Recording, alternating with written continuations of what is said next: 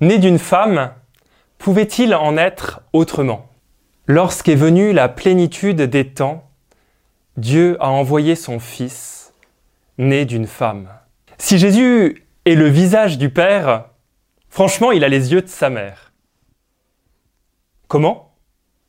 Il serait né d'une femme, ce grand prophète? On pouvait peut-être admettre que ce faiseur de miracles ce thaumaturge galiléen soit simplement né d'une femme, mais quand, cloué au bois, il n'avait plus figure humaine, pouvait-on reconnaître l'enfant d'une femme? Et au matin de la résurrection, était-ce encore l'homme né d'une femme, ce vivant, victorieux de la mort? Est-ce que ça naît d'une femme, un Dieu?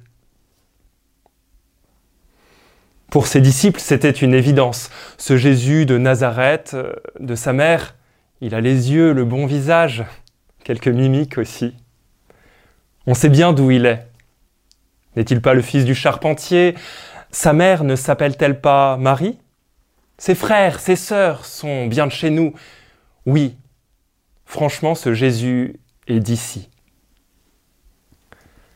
Celui dont certains ne retiendront que la divinité porte en lui cette vérité.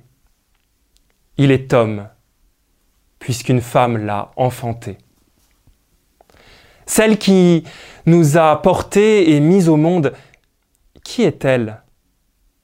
Avons-nous son visage et ses traits? Son caractère peut-être? Toute une part de nous-mêmes, de notre patte humaine, se tient là reçu. Et avec euh, ce qu'il faut de poids, ce qu'il faut de grâce. De cette pâte, Jésus lui-même était fait. Nous, comme lui, nés d'une femme.